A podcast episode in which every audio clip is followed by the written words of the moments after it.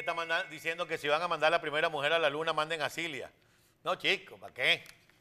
Para la cárcel, mira. Una cosita como esta, un poquitico más pálida Un poquitico más y pálida. que, sí. le, y que le cubra todo el cuerpo. no, no es tan vivo como mi color. No, no, ni con, ni con esto de cotico. pa, no, Ni- no, no. ah, ah. Franelita abajo. Eso no queda ni siquiera ajustado. Es más, le voy a decir una cosa. Esa Ancho. cosa que existe entre Estados Unidos y China, que muchos de los comercios son... chinos. Cómodo. Franelita china. Eso es una braga bastante cómoda porque es ¿Cómo bien sabe usted que la holgada. guaira es lejos? Porque se ve, se ve que es bien holgada. ¿Usted no vio a Alexa? No, le ponen, le ponen una, cosa, un arruchadito aquí. Arruchadito, mami. Le Ay, papá. Oye, se ve be- bella, Silvia. No se ve bella, pero de ninguna manera. Me perdone la dama por esto, pero de verdad que sí. Ahí seguramente van a salir. No se meta con las mujeres, Sí, señora Costa. usted es misógeno, no soy misógeno, me Ay. encanta que la mujer. Es más, desde que escogí esta carrera, la- el periodismo es mayoritariamente femenino, estoy rodeado de mujeres desde que arranqué este, este trabajo. Yo me acuerdo en CNB, yo llegaba y en la, la fila estaban todas. Había nada más que estaba José Enrique, ¿quién era el otro? Yandy, que estaba. Ajá, tres. Pero nunca tuvieron los tres juntos. Los demás eran mujereros locos. Todas, gracias a Dios, son grandes periodistas, fueron compañeras mías. Bueno, mis queridos amigos, vamos con información antes de entrar en el guarapo, y es que ha llegado al Perú El presidente de Colombia, Gustavo, Gustavo Petro. ¿Qué tal? Pero está. tiene una, este, más allá de reunirse, por supuesto, con el presidente de Perú, el jefe de Estado pretende fortalecer las relaciones binacionales en ese país. Así es. Y además eh, va a asistir al Consejo Presidencial. de Eso, eso era lo que estaba buscando. el. Consejo Presidencial Andino, al cual Venezuela no pertenece, porque el poeta de Sabaneta, que en la quinta paila Ah. arda eternamente, nos sacó del Pacto Andino, de la Y- Comunidad Andina fue, de y- Naciones. y- y ahí fue cuando creo que fue el ALCA. Ahí creó la estupidez, mira, se va a ir este monitor que está aquí, ya me está preguntando, ya está pregun- diciendo que se va. Este, creó el ALBA, el ALCA es el área de libre Ajá, comercio para exacto, las Américas. perdón, Entonces el creó ALBA la es la estupidez cosa. esa que llaman que era la alternativa bolivariana para las Américas. Exactamente, exactamente, el ALBA. y nos sacó de la Comunidad Andina de Naciones para poder pertenecer al Mercosur. Y es aquella perolata que se armó con relación al Mercosur. Bueno, lo cierto del caso es que Petro llega a Perú para reunirse también con el analfabeta funcional de Pedro Castillo, a quien le va muy mal, porque aquí estoy leyendo que cuando salió le tiraron huevos, lo abuchearon y lo llamaron ratero. Oh, por Dios. Lo estoy tomando textual de la revista Semana. El presidente del Perú, Pedro Castillo, Sí, de mal en peor. hora. Le tiraron huevos y lo abuchearon y le gritaron ratero. Y los rateros se quejaron. No estén comparando con ese tipo. Al favor, más respeto para los rateros. Bueno, el señor llegó en horas de la mañana a la base aérea del Callao, en donde fue recibido con honores por la Fuerza Aérea del Perú y por una delegación de la Embajada de Colombia en Perú. Posteriormente se trasladó a la sede de la comunidad andina en la ciudad de Lima, la CAN. La agenda del mandatario colombiano incluye una reunión bilateral con el presidente de Perú, Pedro Castillo, durante la cual tendrán temas de cooperación binacional en materia de comercio, frontera, seguridad y ambiente, entre otros. Como aquí no tenemos gallo tapado, me escribe Moisés Valero y me dice, buenos días, yo quiero decir algo. Yo soy militante de Voluntad Popular Municipio Girardot del Estado Aragua. Su coordinador municipal, Zuley Macizo, no me toma en cuenta por yo apoyar a Guaidó y ser una persona con discapacidad. ¿Cómo así? Del mismo partido, pero ¿y si ese es el candidato del partido? Bueno, el precandidato. Ah, Bueno, pero ¿No hay otro? No, hasta donde yo sé, Guaidó, para de voluntad popular. Yo te he hecho un cuentico. Bueno, mis queridos amigos de Voluntad Ah, Popular. bueno, yo no sé si venga alguien de por allá lejos, a lo lejos, de otra ¿Usted, le- usted frontera tiene amigos, ¿Usted tiene amigos en Voluntad Popular? No, eh, sí, sí, uno conoce gente de todos los partidos. No, no, conocer no, amigos. ¿Tiene amigos? No, yo no tengo amigos políticos. Amigos, Ah, amigos, amigos, amigos amigos políticos. tengo amigos, amigos, amigos, amigos, amigos políticos. No, no. De pronto no comulgo con su accionar político, pero una cosa es la amistad y otra cosa es el trabajo. Hay gente que no le gustan los periodistas, pero es amiga mía. Exacto. Hay gente que es amiga mía.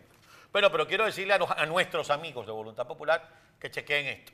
Una persona por apoyar a una de las corrientes internas del partido, bueno, si no le quieren prestar atención por eso ya eso es discutible. Pero además por ser discapacitado, así que ojo con Zuleima Siso. Si es que esto es verdad. Exactamente, Lo dice habrá que ver. Moisés Valero. Habrá que ver, habrá que ver. Ahora sí. Llegó el embajador nombrado por Petro a Caracas, Armando Benedetti. Y esto le pone la situación a la embajada entre fuerte. Y dulce. ¿Qué es lo primero que va a hacer, señor embajador? Bueno, lo primero que va a hacer es pagar la luz y el agua y el teléfono que me lo cortaron. ¿En serio? Fue- Le preguntaron qué era lo primero que iba a hacer. yo, no, tengo que pagar la luz y el agua que me la han cortado. Y el teléfono. Habrá que ver cómo está esa embajada en Caracas. Bueno, pero espérate un momentico. Hay que ver que estamos en esa embajada en Caracas. La seguridad al cuerpo diplomático, aunque no haya, aun- aunque no hayan relaciones diplomáticas, la seguridad se la tiene que ofrecer el país anfitrión. Claro. Eso por una parte. La embajada, si mi memoria no me traiciona, está en el municipio Chacao. Mire usted, Ahí está con... ese es el vicecanciller Ese es el vicecanciller. del régimen de Nicolás Maduro. Y Armando está como... Armando ¿qué? está como chupado ahí. como- Habrá que preguntar... No, no, no, yo le voy a decir, mira, yo le voy a decir qué le pasa a Armando. Venga conmigo, señor director. Cuando yo estaba más gordo, esto no cerraba. Entonces yo para poder cerrar tenía que hacer...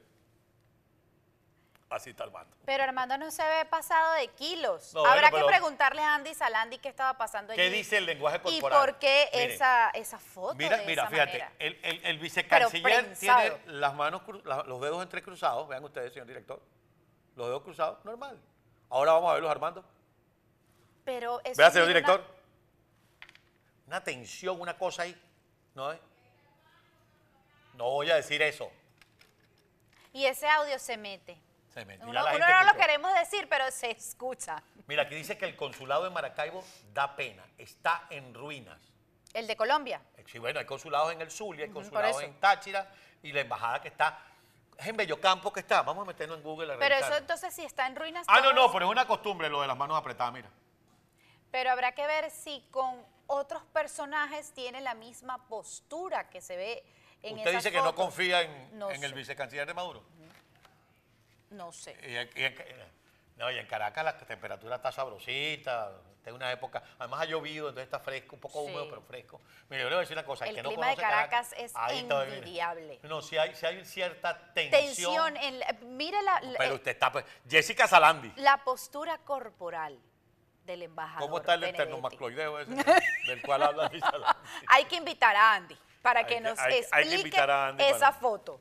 ¿Qué significa esa postura? Y verlo, eh, compararlo con otras fotos con otros personajes. A ver si es la misma postura, a ver si Bueno, él es así o no. Lo cierto del caso, mis queridos amigos, que ahora, a partir de este momento, se abre una puerta importante para que el señor doctor Gustavo Petro Urrego defina cuál va a ser su posición con relación a Nicolás Maduro, no a Venezuela, porque entendemos que los dos países, como me dijo el presidente Duque, yo no fui quien cerró la frontera, la frontera la cerró el dictador. Yo entiendo que tiene que haber una relación entre. ¿Y quién Pero si a nosotros nos despachan a nuestros, a nuestros eh, representantes diplomáticos, existe el principio de la reciprocidad en materia diplomática y nosotros tenemos que pedirle al personal venezolano que se vaya. No, y que ellos fueron exactamente los que suspendieron las relaciones. ¿Por qué las suspenden? Porque el presidente eh, Iván Duque, expresidente Iván Duque, Claro. Gracias. denunció, lo que, denunció lo que no es mentira ante los ojos del mundo. Campo Alegre, gracias. Gracias, gracias, Mariano. No lo recordaba, de verdad. La última vez que yo estuve en la embajada, en, en la casa del embajador y en la embajada fue cuando estaba Germán Castañeda, imagínense usted. Ah, Germán Castañeda estaba comenzando el gobierno de Hugo Chávez en ese momento. Imagínese usted. Después llegó Sánchez Otero, que era el de Cuba, y entonces lo iban a mandar por otro lado, y después lo mandaron, que fue cuando se armó el rollo con Enrique Capriles. Pero en esa época estaba Germán Castañeda como embajador de, de Colombia en Venezuela. Lo cierto del caso es que se abre una puerta. Vamos a ver cuál va a ser la reacción de Petro. Este señor Benedetti tiene obligatoriamente que reunirse. ¡Upa! No, vale, míralo ahí, ahí está. Ahí el tenso es Petro por la derecha que le. Y es la derecha, y es la derecha la que le pega, ¿ves? No es la izquierda, es la derecha. Eh, decía pues que eh, este señor se tiene que reunir con Nicolás Maduro o con el canciller para recibir el beneplácito. Exactamente, porque fue a llevar sus credenciales, lo mismo hizo Félix Plasencia a Colombia, ya también fue recibido allá por la Cancillería colombiana y bueno, ya todo indica que a partir del el día de hoy comienzan a reanudarse estas relaciones Eso va a ser lento, eso va a ser lento. Pero es importante que nuestros hermanos colombianos la con Francia, y está relajadito. No, es que el vicecanciller no le da buena espina No le da confianza. Armando Benedetti. ¿O será, señora Costa, yo aquí especulando, Despeculando. especulando, que ese señor realmente no quería ir para No, Venezuela? sí, sí quería. Mire, Benedetti era un hombre importante, y se lo digo con conocimiento de causa cuando estuvimos allá en Colombia, importante en la campaña. Tenía la suficiente vara alta como para decirle, señor presidente, deme otra cosa que no sea Venezuela. La suficiente vara alta para decirle a Petro, señor presidente, deme, deme otro cargo que no sea Venezuela. De hecho, de Benedetti se dijeron uh, cualquier cantidad de cargos y nos sorprendió a todos cuando dijeron embajador en Venezuela. Es un hombre de la absoluta confianza de Gustavo Petro. Por eso va a Venezuela. Petro confía en Benedetti. Para que no le metan gato por liebre. Espérese un momento. Santos confía en Benedetti. Ah, mire usted. Ya el asunto comienza a cambiar. Por eso es importante, mis queridos amigos. Aquí alguien está escribiendo, las marchas ahora deberían darse hacia la Embajada de Colombia en materia social. ¿Por qué? Creo que está usted un poquito, un poquito desorientado. Yo no voy a decir que equivocado. ¿Pero por qué? ¿Es que acaso Colombia tiene la culpa de lo que pasa en Venezuela en materia social para ir a, a montarle una, una, una marcha en la embajada? Vaya para la embajada de Cuba. Ah, claro, como a Capriles lo metieron preso para ir para la embajada de Cuba, nadie va para la embajada de Cuba. Nadie se Vaya para la embajada de Rusia, para la embajada china, para la embajada iraní. Ah, van a ir para la embajada de Colombia. Vamos a esperar a ver cuál es el accionar de esta gente, ¿no? Pero sí, y, no y es precisamente Colombia la culpable de los ah, males. Y no, no, y, y, aquí hay que hacer una salvedad con el, con el gobierno de Gustavo Petro, que a pesar de tener una ideología que claramente ni el señor Acosta ni yo compartimos, porque para nadie es un secreto, ¿verdad? Pero que no compartimos. Si, si, hay respeto por los derechos humanos. Exactamente. Y por las libertades públicas, su ideología, yo se la respeto. Y ellos sí han demostrado que han ido poco a poco, incluso Benedetti, que se atrevió en aquella reunión eh, fronteriza entre Colombia y Venezuela con aquellos empresarios y le preguntaron por monómeros y entonces él dijo yo considero que monómeros debe ser regresado inmediatamente a quienes son sus dueños legítimos, para él el régimen de Nicolás Maduro. Recientemente, yo me imagino que allá adentro en el gobierno de Petro le dijeron, un momentico, eso no es así tan fácil, no es así tan rápido. El hombre recogió y dijo, no es inminente el nombramiento de una nueva junta directiva en monómeros, porque es que el señor Nicolás Maduro nombró a su gente para que estuviese allá al frente de la empresa en Barranquilla. Okay. Y eso todavía no se ha concretado, eso es un momento ya va, aquí tienen que pasar unos meses y hay que ver qué pasa. Otra de las acciones que también demuestran de parte de, del gobierno de Gustavo Petro de que va poco a poco con el tema venezolano es que incluso le respondieron a Diosdado Cabello diciéndole, ya va, que aquí se respeta los asilos políticos. Voy, Aquí se respeta la política del refugiado. Y nosotros, si a esas personas se le concedió su asilo político, nosotros no somos quienes para revertir esa política y regresar a esas personas que ustedes están solicitando. Tan sencillo como si hay respeto al debido proceso, respeto a los derechos humanos y a las libertades públicas, él puede ser todo lo socialista que quiera. Es un hombre que viene de la violencia, pero que tiene 30 y 34, 35 años haciendo vida política. Ha sido funcionario público municipal, estatal, nacional y ahora presidente de la República.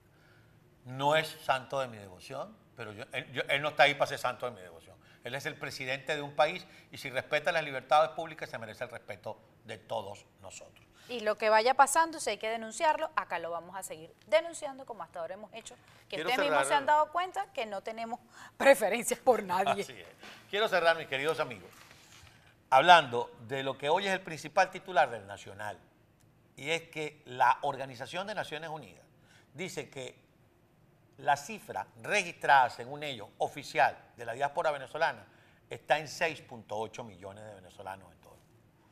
Eso en contraste con las aseveraciones de una serie de, de, analfabestias del régimen que tratan de decir que lo del Darién es un show y toda esa historia estúpida que no vamos a repetir porque ya lo, primero lo vimos esta mañana con Miguel y segundo ya es harto conocido por qué lo hace.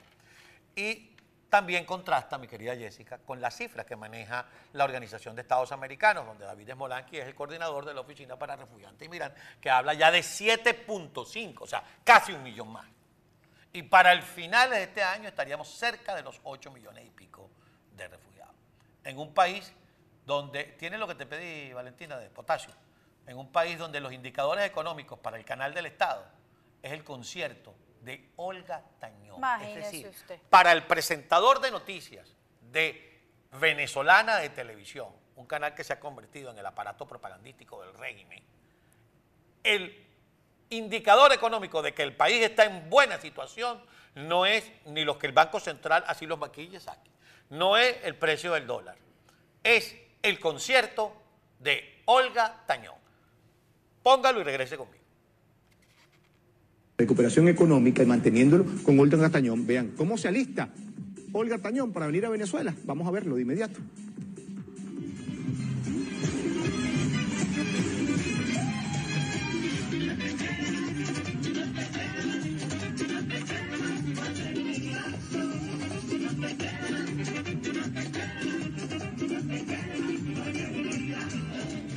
La Mujer de Fuego. He tenido la dicha de contar varias veces en conciertos de Olga Tañón, de asistir, y vaya que esto va a ser muy, pero muy, eh, desde el punto de vista de provechoso, pero sobre todo un, un- un punto de inflexión en nuestra economía y la realidad que vive hoy Venezuela. Un punto de inflexión en la economía. Solamente me queda despedirme de ti, mi querido amigo, y lo de querido amigo es un formalismo del lenguaje. Es mentiroso ese hombre, es mentiroso. Eso está entre fuerte. Y dulce.